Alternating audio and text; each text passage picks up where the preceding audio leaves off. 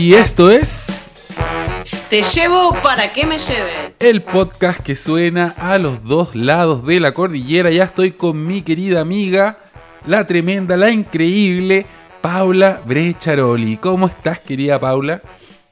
Mi queridísimo Luis Cruz, acá estamos perfecto en los estudios de mi cocina. Buenos Aires está congelándose ¿En y nosotros estamos tratando de sobrevivir al deshielo. En el capítulo anterior estábamos un poco al revés, pues yo estaba muerto de frío eh, y parece que el frío se fue para allá. Acá estamos esperando lluvias, pero mm, tropicales. Mucha lluvia se supone que va a caer en Santiago de Chile. Oye, Paula, eh, anunciamos al tiro el tema. Es un tema que Anunciamos, al tiro el tema, eh, que es un tema que ya nos tiene a los dos muy picantes, porque los dos hicimos una- un trabajo de producción inaudita. Es la primera vez que los dos tenemos algo. Que radio escuchas, este programa va a ser imperdible, pero este día nos vamos a estar peleando con mi amigo Luis Cruz por la comida. Como dos perros callejeros vamos ¿Aló? Paula Brecharoli, algo ocurre con, con la señal. Parece que el frío eh, no está. Ahí sí, ahí volvió la Paula. Oye, primera vez que, tenemos, vuelto. que tenemos problemas técnicos en, en Te llevo para que me lleves. Pero ya volviste. Me gusta, me gusta porque todos tenemos que tener algún problema alguna vez y nosotros veníamos invictos. Así Eh, y de paso voy a aprovechar, Luis, para contarle una noticia de actualidad. Espérame, porque an- este an- magazine- an- antes, de que, antes de que me cuentes la, la noticia de actualidad, quiero hacer el paréntesis lingüístico porque me di cuenta que hay un término que los dos usamos, pero de manera muy distinta. Tú dijiste, Ay, no, estamos muy picantes. Y quisiera que, le- que les contara a nuestros auditores chilenos qué significa estar picante, porque acá ser picante es una cosa muy distinta a lo, a lo que tú crees. ¿Qué es, ¿Qué es estar picante allá? Y mire, estar picante es como que estar puede ser estar ansioso, eh, estar un poco pesado, un poco intenso. También si está picado es más estar borracho, o sea que siempre están, de mi parte siempre estamos picantes. Pero dígame usted eh, de su lado, ¿qué significa estar picante? Ser picante más que estar picante. Acá se dice eh, eres picante o soy picante. ¿Qué crees ver, tú? ¿Qué ¿y qué crees tú? significa eso? ¿Qué crees tú que significa? Debe ser que, que algo de sexualidad, debe ser. El chileno es muy sexual. No, no. Se- ser picante, creo que creo que eh, rasca tampoco existe allá. Ser rasca, rasca y picante. Ra- eh, Rasca es como alguien muy eh, mm, de poco valor. Ser picante y ser rasca eh, tiene que ver con eh, tener mal gusto, yo creo. Esa es la forma, sería la forma elegante de decirlo. Alguien que tiene mal gusto, que dice muchos garabatos, que no se comporta bien en sociedad, digamos. Eh, por ejemplo, eh, si, si te tira... Entonces yo diría, que este, nosotros dos somos picantes en todos los sentidos. Somos re picantes. Eh, no, este es un podcast muy elegante. Claro, picante sería como lo, lo opuesto a, a- a elegante, no a la elegancia. Es, es ser así, eh, con, po- con pocos modales. Eso es una, una persona picante. Oye, el hueón picante, claro. Como de, Bueno, mal, educado. de tanto que hablamos de los cuicos, bueno, resultamos dos picantes. Ahora, Así pero sí. Yo creo que a diferencia de- del, del roto, del kuma o del flight, eh, picante es un poco más, más transversal. Se, se puede usar, digamos, no, no tiene necesariamente esta, esta connotación de clase tan, tan marcada como, como el flight o el kuma o el, o el roto. Claro, el picante...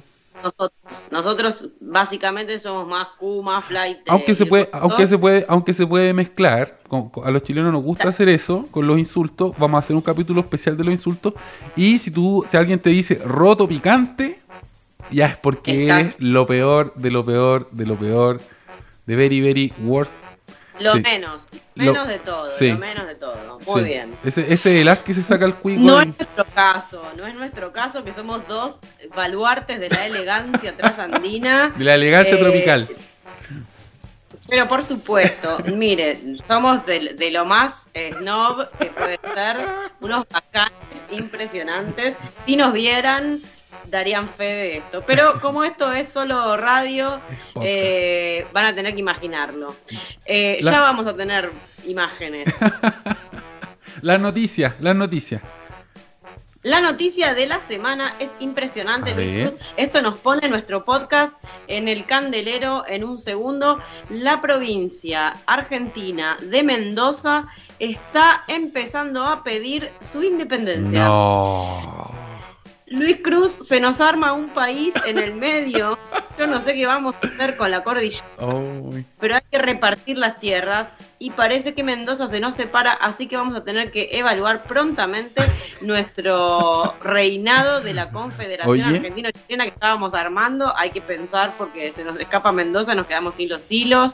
Estamos muy complicados. ¿Dónde vamos a hacer nuestra orgía de, del fin de la pandemia si se, si se acaba? ¿Dónde vamos a mandar a nuestro auditor que ganó el libro a buscar su libro?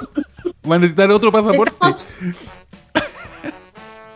es un problema político, es tipo la, la, la, la tercera guerra mundial sucede en Mendoza y nosotros somos los más afectados, vos y yo, Luis. Oh. Nuestras bases de operaciones, nuestro lugar en el mundo se nos viene a pique. Oye, Pero quiero, tenía que avisar. quiero decir que en algún momento de la historia eh, creo que el territorio de Mendoza fue parte de Chile. Chan, chan, chan, Seguro. chan, chan. Ya se quieren parar es porque están todo el tiempo. Y ustedes, no vamos a hablar de ustedes porque Porque... descuidás, donde te descuidas se te cruzan la montaña. Oh. Así que hay que tenerlos, hay que tenerlos a raya. Oye, nosotros siempre No. hemos, hemos cruzado la montaña solo para llevar amor, cariño. eh, Como este podcast que lo único que Sí. quiere es la unión de la Confederación Argentino-Chilena Mendocina. Mendocina. Porque ahora lo tenemos a los mendocinos. Oye, pero cuál, por, por qué motivo se quieren separar? ¿Se sabe? ¿Qué, qué- se, se aburrieron Eh. de Argentina? Eh, lo que pasa es que parece que hay algunas diferencias políticas entre el gobernador de Mendoza y el presidente de la nación, entonces eh, que no tienen plata, que los están eh, segregando, que los discriminan, que no sé qué, todo es una excusa para querer hacerse eh, un país aparte, llevarse el mejor vino y dejarnos a todos eh, en banda. Así que bueno, ya los vamos a unir a nuestra Confederación Argentina Chilena Mendocina eh, para no se vayan tan lejos, mendocinos, los queremos en los países eh, del, de este programa. Ya, vayamos con el tema cuando, bueno, si esto llega a pasar. Te voy a decir que acá, acá en Chile, eh, yo creo que en la gente de la Patagonia, los chilenos de la Patagonia, los, los, los Rapanui, los pascuenses, los mapuches, hay varias comunidades que quieren dejar también de, de- de ser chilenos. Así que no es, un, no es un caso aislado lo que está pasando con Mendoza. Eh, Rapa Nui, Luis. Voy ¿Cómo? a pedir la ciudadanía Rapa Nui. mira, Ir a la isla de Pascua y me dejan de joder todos. Te voy a transmitir desde la isla Pascuera Oye. allá. la isla Pascuera. Oye, Isla Pascuera, ya pasemos a hablar del de, eh, el tema que nos convoca, que es la comida. La comida en Chile y en Argentina. Y eh, quisiera, quisiera iniciar esta conversación preguntándote por eh, algún plato que hayas probado acá en Chile y que no te haya gustado o que te haya llamado mucho la atención. Bueno, yo tengo preparados como por lo menos tres temas de discusión muy ásperas. Ah, sí. Mu- sí, primero, yo hay algo que no entendí cuando fui a Chile. Yo quiero que usted me recuerde, eh, eh, vamos a hacer un paréntesis. Eh, usted una vez me llevó a un eh, a una ¿A dónde te cantina, a un restaurante muy eh, muy picante, eh, muy tonto, en el que ni se podía hablar, pero donde se comían unos sándwiches muy buenos. ¿Usted me puede recordar el nombre de ese lugar? No sé, quizás te llevé a las Muchos espejos, eh, una jarra. Ah, el de rincón del cerveza. sabor, el rincón del sabor. Este programa Oye, está dedicado espera, al rincón del El sabor. rincón, de- el rincón del sabor en algún momento se convirtió como en el lugar de moda entre la gente del mundo literario de Santiago. Eh, está muy cerca de la terraza, que es un lugar emblemático, ahora está cerrada, pero el rincón del sabor era, era muy malo, pero tenía una buena relación precio-calidad. podías, to- Hermoso, hermoso. podías tomar harta cerveza por poca plata. Sí, lo que yo no entiendo uh, nunca es por qué le ponen tanto nombre complicado a los sándwiches los chilenos, pero yo quiero ir directo al grano, porque a mí lo que más me preocupa, porque tengo mucho para pelear esta Ya. noche, es el tema de la empanada. Oh, quieres Yo creo partir por la empanada. Estoy obsesionada con el tema de la empanada. Porque ¿De la pino empanada, o de queso? queridos escuchas, que la empanada todos se, digamos, quieren adueñar de su invención. un invento bastante tarado, porque es poner ¿Cómo? carne adentro de una masa. O sea, la, la Cállate, patentidad Paula. de la empanada es una pavada.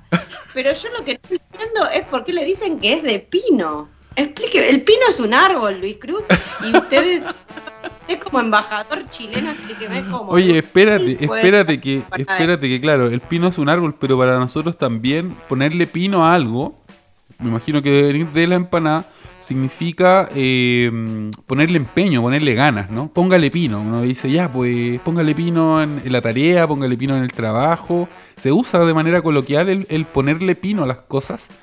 Eh, O sea, empanadas de ganas. Póngale. Póngale ganas. empanada, pon- póngale ganas a esa empanada. Ponele pino. O le falta pino. Cuando, cuando alguien está, está haciendo las cosas de manera desadrida, sin ganas, es como, ah, le falta pino a este weón. Ah, me encanta. O sea, empanadas de ganas, con todas las ganas. Bueno, tiene la empanada de pino, Lucruz. La empanada, Díganos. la empanada de pino tiene eh, cebolla, carne, tiene. mm, Acá le ponen también ají color, eh, pasas, huevo. Lo de las pasas, acá hay toda una polémica porque hay gente que es anti pasas, que no quiere ponerle pasa a nada, ni al pastel de choclo, ni a la empanada. Pero yo creo que eh, tiene que llevar pasas la empanada de pino. Sí. Muy bien, acá con todas las ganas. Nosotros la hacemos más fácil y la empanada es de carne y es de carne. Y listo, Oye. no hay misterio. No hay árboles, no hay nada. Eh, la empanada es de carne. Y tenemos nosotros en nuestro país, y supongo que en el suyo también, eh, como es una extensión bastante grande de tierra, todos se pelean por cómo es la empanada verdadera. Por Pero espérame, la- estamos hablando de la empanada de carne verdadera, que sería el- el- la, la nuestra, la empanada de pino. Esa empanada. Claro. ¿Ya? ¿Y cómo es la empanada verdadera en Argentina? La, la verdadera empanada de carne. Hay una- Es una pelea que va de provincia en provincia, eh, porque hay algunos que la hacen con papa, otros que la hacen sin papa, papa? otros que la hacen con pasas, otros que la hacen sin pasas, otros con aceitunas, sin aceitunas, con la carne molida, con la carne cortada en el cuchillo. Eh, bueno, la, la, la pelea de cómo es la verdadera empanada es muy, muy áspera, no vamos a entrar ¿En en, ese detalle, pero acá pasa lo mismo también, hay una gran pelea, se separan las aguas entre la gente que come empanada con pasa y empanada sin pasa. Ay, señor. Me gusta Luis Cruz que nosotros dos seamos del mismo equipo, Pasistas, o sea, de pasistas. o de carne, pero con pasa. Fascista. Oye, quiero, quiero decir dos cosas. Una que yo he ido varias veces a Argentina. Sin embargo, la, la existencia de la empanada argentina yo creo que la descubrí, llegó a mi vida tarde y cuando creo que fue alguna vez en una reunión de trabajo que aparecieron las empanadas argentinas, no lo podía creer. Porque probé una empanada de carne y su sabor, su textura, eh, la masa, e- era todo muy similar a la empanada chilena, a la empanada frita. Eh, pero eran más chiquitas. Las empanadas argentinas son más, son más pequeñas que las empanadas chilenas. Cosa curiosa. Ah, se quiere matar la parte. No, no, no, no. Chileno agrandado. No.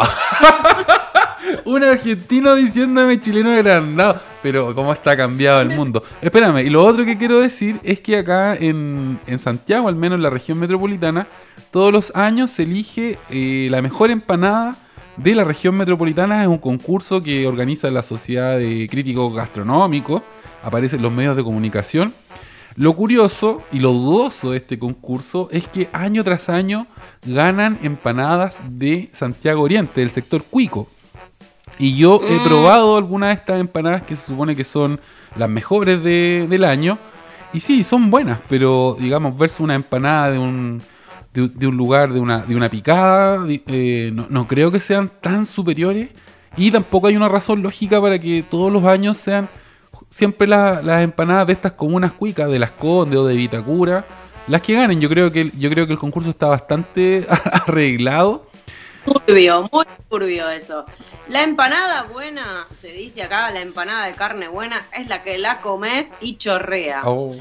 Si la empanada chorrea es porque tiene grasita y viene bastante Qué bien. cosa más rica. Yo creo que este tema está muy debatido, hay muchos gustos de empanadas y hay una duda que allá que en Chile que la empanada de camarón con queso Ah. es algo medio dudoso. ¿Cómo que Porque dudoso? mezclar el camarón con queso, Oye, no sé, eh, pero... El- Espérame. Te voy, a, te voy a explicar el tema de las empanadas de camarón con queso. Y no solo camarón con queso, sino todos los productos eh, marinos, más queso. Es una, una innovación que yo diría que es, es reciente. No, no creo que tenga más de 10 años. Bueno, obviamente antes tienen que haber habido empanadas de camarón queso. Pero se esto se masificó hace relativamente poco tiempo y es un clásico de la playa. Uno va a la playa y en la playa come empanadas de camarón con queso, macha queso, jaiba queso. Antes solo habían empanadas de marisco, se llaman, que es como la, similar a la empanada de carne, a la empanada de pino, pero en vez de tener carne tiene marisco, mariscos picados. Y el tema del, del camarón queso, macha queso, jaiba queso, ostión queso, yo diría que es algo más reciente. Sí, sí, sí, me da de sospechar, a mí no me da de con queso y ustedes la verdad que en la parte de los mariscos no tenemos mucho para competir, así que no entremos, Oye. entremos en lugares donde podemos pelearnos. Para cerrar, Yo para- quiero pelear Espérame, cosa. espérame, antes de, antes de que nos vayamos, a la- a- quiero cerrar el, el, el ítem empanada contándote que acá hay un- una zona típica que se llama Pomaire, donde venden en unas empanadas que pesan un kilo. Son unas empanadas gigantes, Ah. unas mega empanadas. Y bueno, algún día cuando venga vamos a tener que ir Por a, favor. a Pomaire, pero es, es un lugar al que hay que ir, digamos, por el día, porque no está tan cerca de Santiago, está como a una hora de Santiago. Y es típico por, las por las gredas y por las, estas empanadas monstruosas, que son muy ricas, pero se tienen que comer entre una o dos, o sea, entre dos o tres personas, son muy grandes. Ya, vamos a la Muy pelea. bien, muy- Queda pendiente entonces esa, esa invitación y, y si está una hora, la vuelta uno la hace durmiendo porque tiene que hacer la digestión de tremenda empanada. Yo espero que esas empanadas de Pomay tengan bastantes pasitas porque a mí sí me gustan. Tenemos un gran tema de discusión porque estuve investigando. Ah, yo quiero pelearme ahora con otro plato que ustedes eh, se adueñan de su autenticidad. ¿Cuál? Y es muy parecido a otro que tenemos nosotros. Es eh, una comida medio picante, seguramente estará de acuerdo usted conmigo, que es la, y lo voy a decir como una argentina, chorrillana. No, la chorrillana es absoluta y completamente chilena. ¿Hay chorrillana en Argentina? A ver, ¿cómo es la chorrillana No, pero argentina? Hay un plato muy, muy parecido eh, que se llama revuelto gramajo. Y yo estoy segura que usted no lo ha probado porque es bastante picante, bastante roto. Este, eh, Pues si la y chorrillana es de cuando- rotos, po. Cuando usted, cuando uno viene de, de viaje, lo invitan sus amigos de verdad, no como yo, eh, lo llevan a lugares más, más dignos, más cuicos. Eh, pero yo lo voy a llevar, El- Luis Cruz, a comer un revuelto gramajo que es una especie de papas fritas, ¿Ya? eh, jamón, huevo frito, pero roto, no entero como la chorrillana, porque la chorrillana he visto que tiene el huevo frito entero. Uno lo rompe. Acá es un huevo como revuelto, ¿Ya? con unas arvejas, con unos morroncitos. Es bastante pariente de la chorrillana, es- digámoslo sí. una vez. Pero yo creo que eh, creo que sí lo he probado. Alguna vez alguien me ahora, ahora que nombraste todos los ingredientes creo que sí. Pero hay algo en la chorrillana que no tiene este plato que tú me nombras, que creo que lo he probado, que es una cierta rudeza, ¿no? Como la papa frita más la cebolla, la carne, la longaniza y el huevo. Yo creo que es una, es una combinación eh, muy, muy aceitosa, muy grasosa, pero al mismo tiempo muy deliciosa. y eh, es como comida de mecánicos, no sé, es como. Es, es muy. Es, es muy suculenta la chorrillana. Y tiene esto, ¿no? Que todos comen al mismo tiempo del mismo plato o vas sacando. Tiene esta Eso cosa como de compartir. Sí. Eso es hermoso. A mí me gusta, hay que ensuciar un solo plato por familia. Poner un plato en el medio y todos meten la mano. Pero es verdad que a mí, usted me lo ha comentado, el plato de la chorrillana, un poco de miedo me dio porque digo, a mí me va a dar una CB en Santiago de Chile y quien me trae a mi casa me dio miedo. Porque usted sabe que entre, entre la cerveza, el huevo frito, la papa frita y, la longaniza, ponemos en juego el comodín Ahora, el corazón también yo no, yo no sé si este plato eh, argentino, acá en, Chile la chorrillana es un plato, digamos, de, de carrete, de fiesta, de bar. O sea, uno compra una chorrillana para compartirla con cerveza, pero uno no almuerza chorrillana. O es raro que almuerces chorrillana. Es, es algo que se come más bien en la noche cuando sales con tus amigos eh, o a menos que vaya a un lugar muy específico donde vendan buenas chorrillanas o que, tenga alguna característica especial, yo siento que la gente come, come chorrillanas más para acompañar el carrete. Con vez de, pedir papas fritas, te pides una chorrillana y todos felices. Claro, es como acá un poco la picada, que es una, digamos, son muchos platos de pedacitos de fiambres y de quesos y de aceitunas, y también se acostumbra, digamos, pedir una picada eh, para aguantar que el alcohol encuentre un fondo de grasiento y a uno no se ponga en pedo en un segundo. Más o menos es me parece, me parece. Claro que sí. Oye, eh, eh, yo te quiero comentar algo. Te quiero comentar algo que tiene que ver con lo que comemos. yo no sé si tú sabías, yo, yo, lo, yo lo descubrí, lo intuía, pero lo chequeé hoy. Chile es el segundo país del mundo que más pan come. Estamos detrás de Alemania. Alemania. Alemania es el país que, más pan. Los alemanes comiendo pan, no tienen ni idea. No, si los alemanes tienen montones, una variedad de panes, pero cuando uno va al supermercado en ah, Alemania, ¿de verdad? Usted, porque, porque es germanófilo. Ah. Oiga, no sea, no sea zapa, no ande ventilando intimidades en el podcast. Pero eh, eso te quería preguntar, porque a mí cuando me ha tocado ir a, Buenos Aires me he dado cuenta que, por ejemplo, en el, desayuno no se come tanto pan. Eh, ustedes no tienen once, creo, ustedes cenan. Y nosotros acá, esas son las dos instancias donde más pan comemos. Al desayuno y en la once. En el almuerzo igual te sirven pan, pero ahí puede ser media marraqueta. Entonces que, quisiera saber cuál es la relación que tiene el argentino con el pan. Eh, no, al argentino le encanta comer pan. ¿Ah, sí? Usted, no, usted, se anda cruzando con gente muy saludable, evidentemente. Este, pero necesito urgente que usted explique qué es, la, qué es la once. Porque acá nosotros tenemos desayuno, almuerzo, merienda. Que la merienda es tipo a las 5 de la tarde, tipo alguna cosita dulce, alguna tostada. y, eso, y después se pasa directo a la cena. Cuéntenos, porque no todo el mundo sabe, qué es la once. La once es... Eh, es una suerte de. No es. O sea, es el equivalente a la cena en, términos prácticos, pero eh, se basa en un, en un vaso de. en una taza de té o de café más eh, pan con algo. O sea, puedes comer pan con huevo, pan con palta. E, ese otro ítem que quería tocar, el ítem palta.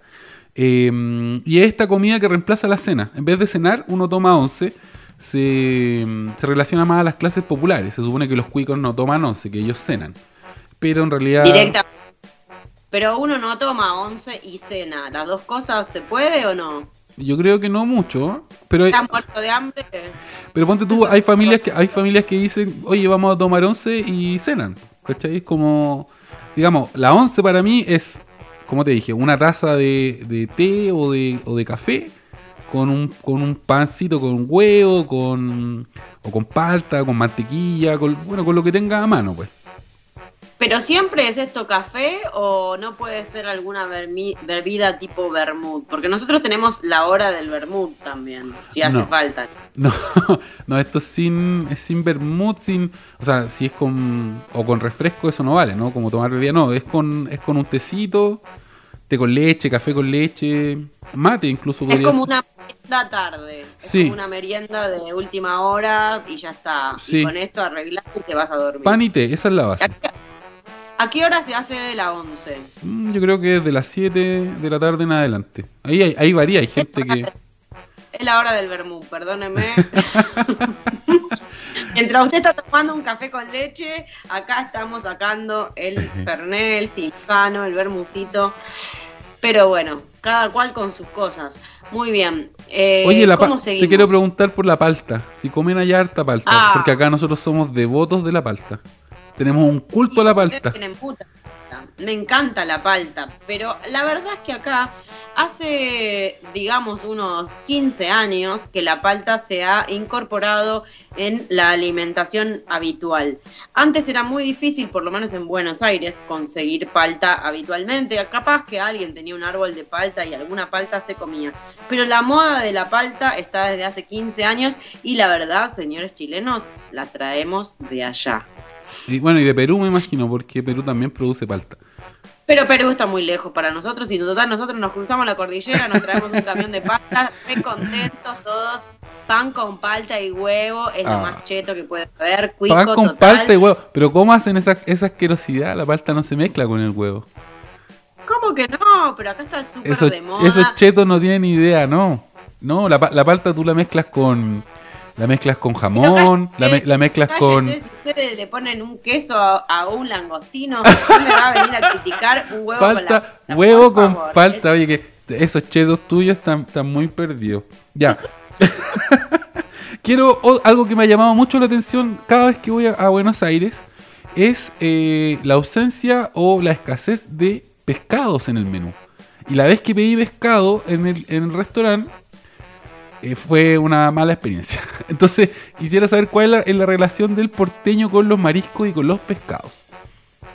y nos Ni- encantan, pero lo que pasa, Luis, acá en nuestro país, lamentablemente, a nosotros el mar ¿Mm? nos queda un poco lejos de Buenos Aires. Entonces, si usted se va a las ciudades más del sur, más eh, costeras, va a comer los mejores pescados. Usted se va a Tierra del Fuego, come unas Ah, centollas. pero eso que queda muy lejos, pues. Pero la cosa es que acá a Buenos Aires mucho no llega porque, claro, digamos, lo que se pesca se manda para afuera porque sale bastante más conveniente venderlo afuera que venderlo acá. Así que si usted está acá, la verdad que se arregla con una merlucita y se deja de joder, no hay más pescado que este en Buenos Aires. Y es una lástima porque con tremendo río uno Sí, dice pues. aunque sea un pescado de río. Pero ni pescado de río comemos porque acá la carne es lo que manda. Y yo quiero preguntar, ¿qué pasa allá en Chile? ¿Ustedes no tienen asado? ¡Ay! golpe bajo. Creo que, mira, voy, voy a ser súper honesto. Eh, a mí me encanta el asado, me gusta hacer asado. eh, pero sí concedo que el asado argentino, en, el sabor de la carne es mejor. No, no he descubierto la razón. No sé si será porque la- son las vacas argentinas o porque hacen el asado con leña y no con carbón. Eh, y sí, claro, no, no tengo nada que decir respecto, creo, creo, al menos desde mi punto de vista, no hay... Es es una, digamos, la carne, el asado argentino es mejor. Pero algo que, que- que quiero, yo, sé, yo sabía que íbamos a llegar al asado. Creo que algo que... Yo, as- yo- yo comí un asado chileno ¿Sí? y fue una mentira, perdóneme. Lo comí en Valparaíso, me engañaron. Yo sé que con mucho amor nos hicieron un asado y la verdad es que en mi vida pusieron dos chorizos y un patty, un, perdón, una Ah, hamburguesa. no, pero y- no, es- ese asado te lo hizo un gringo, no lo hizo un chileno. ¿Cómo? ¿Asado de Bueno.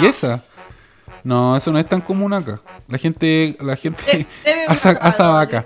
Me debe, me debe una empanada de un kilo y un asado. Seguimos sumando. Oye, espérate, algo que, algo que yo creo que nosotros hacemos y que ustedes no en el asado es poner eh, una gran variedad de eh, agregados.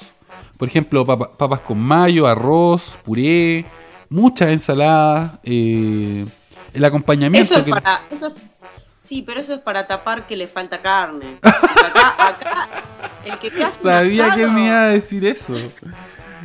Perdóname, perdóname, Luis Cruz, pero acá la verdad que te ponen una vaca entera y dos tomates y una lechuga. Ah. Arreglate. Cero acompañamiento. Cuando se come asado, come todo de carne prácticamente, se te tapan todas las arterias del cuerpo, pero estás súper contento. Después a dormir la siesta y tomar vino porque no podés volver a levantarte hasta pasada, hasta llegar a las 11 estás todavía haciendo el... Paula, quiero preguntarte por un, un plato raro de Argentina. Yo te voy a contar primero un plato raro de acá de Chile, que es un plato típico del, del campo, que se llama ñache. Y este ñache, ¿Cómo? este ñache se, se prepara cuando matan un cordero, una oveja, le, le cortan, digamos, el, el cuello, y va un, Sí. un muchacho y pone abajo un, un bol, una fuente, y recibe toda esta sangre del, del cordero. Luego eh, esta sangre obviamente se empieza a coagular y se adoba con, con perejil, con cilantro, con cebolla picada. Y el resultado es una suerte de flan de sangre, bastante curioso, que se come a cucharadas. Yo he tenido la, la oportunidad de ver la preparación de este ñache con el, con el animal colgando y no fui capaz de comérmelo, ¿no? Pero la gente, digamos, lo- los dueños de casa parecían el conde Drácula y comiendo sangre, pero a cucharadas. Y eso yo creo que es un- es uno de los platos raros que tenemos. Bueno, yo nunca vi eso de pastel de sangre, ni tampoco de cordero, pero acá es muy común y lo comemos en los asados frecuentemente, que es la morcilla. Ah, no, acá también. La morcilla, la morcilla es lo mismo, digamos, es la sangre de, de la vaca coagulada, Pero la coces, metida en una, en una tripa, digamos, que arma como un chorizo, pero de, de esta misma sangre coagulada, eh, que si uno lo piensa así, no lo come ni en pedo, pero la verdad que la morcilla es, es de lo más rico que hay. Acá tenemos, tenemos. Y también le ponen pasas, ¿eh? Algunas Ah, sí, morcillas también yo le no ponen pasas y quedan muy bien. Oye, eh, no he probado morcillas, pero acá tenemos prietas, que son parecidas, son bien similares a las morcillas. Creo que ustedes le ponen nueces, ¿o no? A las morcillas. La morcilla tradicional es la sangre y chau. En la sangre. Pero bueno, que algunos le ponen nueces y algunos le ponen pasas, que se llama morcilla vasca o morcilla dulce. Y en Uruguay se come mucho más la morcilla dulce, acá no tanto. Oye, hablando, de- volviéndole a el asado uruguayo, pucha, qué rico, ¿eh? Yo creo que, eh, claro, concedo que el, el asado argentino es mejor que el chileno, pero el, el asado Cuidado. uruguayo. Te lo tenía, te lo tenía guardadito ahí, el, el uppercut. Qué gran asado, el asado uruguayo, me encanta, lo amo. Lo que pasa es que Uruguay, usted sabe, es, es una provincia de Argentina. No, Eso lo decimos Los mucho, uruguayos no a los consideran uruguayos eso. los queremos mucho. Eh, yo, yo tengo otro gran tema de ¿Ya? discusión que es una porquería, perdónenme que se lo diga así. Usted me llevó engañada la primera vez que lo conocí a tomar una bebida alcohólica que no, espérate, este es, el este es el programa de la comida, no de la bebida. Te estás saltando el tema, po. ¿No podemos hablar de ese tema, del terremoto? Bueno, no, dejémoslo, está dejémoslo para, dejémoslo para el para el siguiente capítulo de la bebida. Ahí obviamente tú te vas a vengar y me vas a hablar del pisco peruano, pero eh, saltémonos. Quiero, quiero que hablemos de otra, otra cosa que me llamó la atención. Olvidemos, olvidemos ese, ese tema muy trágico en nuestra amistad, que fue la noche de los terremotos. Pasemos a la comida, por favor. Oye, eh, quiero que hablemos de algo que fue una desilusión para mí eh, en, en Buenos Aires, que es la comida callejera y los panchos. Que me tocó probar los panchos y la verdad es que el pancho frente a un completo chileno es pero de risa. El pa- eh, cuéntale a la gente cómo es el pancho. El pancho es algo muy, eh, muy austero, eh, porque es- usted acá en la Argentina es como que está caminando por la calle, le agarra hambre y va a un kiosco y se pide un panchito. Y la verdad que no, es, es medio tristón. Es bastante. una A mí, a mí me, dio, y- me, dio, me dio pena el panchito porque nosotros acá en Chile le ponemos harto pino al, al completo. Nuestro, el completo es, es parte, digamos, del, de las cosas importantes que tenemos acá. Es como la idiosincrasia chilena. Yo creo que el completo, eh, digamos, tomar...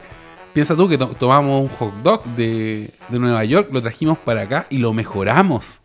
Lo hicimos mejor. Y le, pusimos, le pusimos Con palta, pino, con le, pino, le dijeron. pusimos palta, le pusimos tomate, mayonesa, mostaza, ají. Oye, pero qué cosa más rica el completo chileno. Además, ha ido evolucionando, tiene distintas preparaciones. Pasó algo similar con la empanada, que ahora hay, hay obviamente co- completos más gourmet. Pero yo creo que el, el completo chileno es uno de los puntos fuertes de nuestra gastronomía. A diferencia Bueno, del pancho. Acá en Buenos Aires, el problema es Buenos Aires, porque acá en Buenos Aires hay poca comida callejera, la verdad es que usted tiene que recurrir a un kiosco, que la verdad que qué van a hacer, poner una salchicha y arreglate, Eh, pero digamos, hay algunos lugares donde usted puede conseguir un choripán, Pero esa es otra que cosa, es estamos otra hablando cosa. de cosas básicas. Ah, de cosas bas- No, yo creo que el, llegar a esa combinación magistral del completo no es nada de básico. A diferencia del, del panchito. No, que- a- Oye, nos queda, nos queda poco, poco tiempo. eh, así que cerremos con los sándwiches, ya que, ya que, ya que caímos acá. Sí. ¿Cómo? Es un tema, es un tema complicado ese, porque ustedes le ponen unos nombres, cada, cada sándwich tiene un nombre distinto. Va- Luco, chacarero, italiano. Usted, usted se va a Chile y quiere pedir un sándwich y no sabe cómo se llama. Usted dice quiere un sándwich y nadie lo entiende. Porque le ponen unos nombres que vaya a saber cómo. Cada, si tiene carne se llama de una forma. Yo ya ni me acuerdo. La próxima vez que vaya, no sé qué mierda voy a comer. Porque los sándwiches son muy buenos, hay que decirlo. Son muy buenos los sándwiches chilenos. Yo la última furia del libro que fui, lo único que comí fue sándwich atrás de un ¿Tuviste a, sándwich? Pero no me acordaba cómo se llamaba y siempre pedía una cosa qué mierda era. Oye, Y que me traigan lo que me traigan. Cuando- ¿Cómo se llaman los sándwiches en Chile? mira, hay eh, chacarero, que es uno de los, de los clásicos y de los favoritos de, de toda la gente. El Barros Luco. eh, el- Es- ese comí mucho. Carne con queso. Y el, el italiano. Creo que esas son, esa es la, la- la santísima trinidad del, del sándwich chileno. Pero después hay, hay otras, hay otras variedades. Por ejemplo, si tú vas al norte o en Valparaíso, puedes comer sándwich de pescado. Que es bien rico, con merluza lo hacen. Y hay uno que es un clásico de- del cumerío, de los flights que yo amo. Que es un sándwich muy especial porque es un sándwich que eh, aparece de, de pronto en la ciudad. No, no está no está la- la- eh, todo el tiempo disponible, que es el sándwich de potito. El sándwich. De potito, se le está cayendo la baba. a Luis Cruz. Eh, una Oye, pero es que el sándwich de potito es lo más kuma, flight y delicioso que, que ha, podido eh, nacer de este suelo, junto con todos los Brian, los, los Byrons. De verdad que es una, es una maravilla el sándwich de potito. Hay gente que lo odia, hay gente que le da asco, pero yo eh, tengo que sincerarme y decir que desde niño eh, una tía me llevaba en secreto a comer sándwich de potito sin, sin decirle a mi familia porque era, era un sándwich prohibido. Entonces, ¿Pero de qué es el sándwich de potito? bueno, por tú favor. tú pero tú sabes lo que es el, el poto, el potito. No, no. Ah, ya. Es una palabra, es una palabra mapuche, el poto, que nosotros usamos acá en Chile, que es el culo. El cu- culito, Sí, sí, si tú dices poto, culito. el poto, claro. Y el sándwich de potito se llama así porque se hace con el, inte- el intestino del animal, con el pótopo, digamos. Desde... Todo eso se muele, se pica y se... Es, es el, la, eh, La tripa. La tripa. La tripa del intestino grueso, claro, hasta, hasta el final. Y eh, esto se come con, con, una, con, una, con una- Espérame, po, se come en pan de marraqueta con una longaniza muy dudosa, de muy mala calidad, pero que curiosamente en este, en este maridaje funciona y se le echa, se le echa pebre, ají y eh, mayonesa también. Hay gente que le echa mayonesa, yo le, yo le pongo solo ají en salsa. De verdad que es una, es una asquerosidad deliciosa. Yo lo amo el sándwich de potito. Yo creo, yo creo que lo que usted me está diciendo, si lo tenemos que traducir al argentino, es un sándwich de chinchulines. Y ojo, amigos eso puede ser un éxito en cualquier momento. Oye, ¿eh? espérate, Un sándwich de chinchulines, ojo. Ahora la mayonesa está bastante de más. Yo también creo que está además la mayonesa ya con el ají basta y sobra. Eh, lo que sí nosotros, ya que hablaste de los chinchulines, nosotros tenemos chunchules. Que, que es- que- Chunchules. así le decimos acá. Todo con chileno. Chunchules. Oye, pero chinchulín y chunchul andan por ahí. Lo podríamos decir como cuico. Chunchul, chunchul. No sé cómo se Chinchulín. dígame, dígame, por favor. Que yo, yo, el yo comí chinchulines, pero ustedes lo ponen en la parrilla, ¿no? En, en la, a la brasa. Claro. Es algo del asado, es del asado. Pero acá, acá el, el chunchul se puede comer así cuando tú pides la, la parrillada con interiores en un restaurante, pero la preparación, digamos, clásica de, de- de las clases bajas es el chunchul se hace al sartén con harina tostada. Y, ahí- y es- lo venden en, en pocos lugares, pero tú vas y tiene un sabor, obviamente el, el chunchulo, el chinchulín tiene un sabor bien fuerte. Y de alguna forma el Sí. sartén con la harina tostada potencia este sabor del chunchul. Te voy a llevar cuando vengas a comer sándwich de potito y eh, chunchul en el sartén.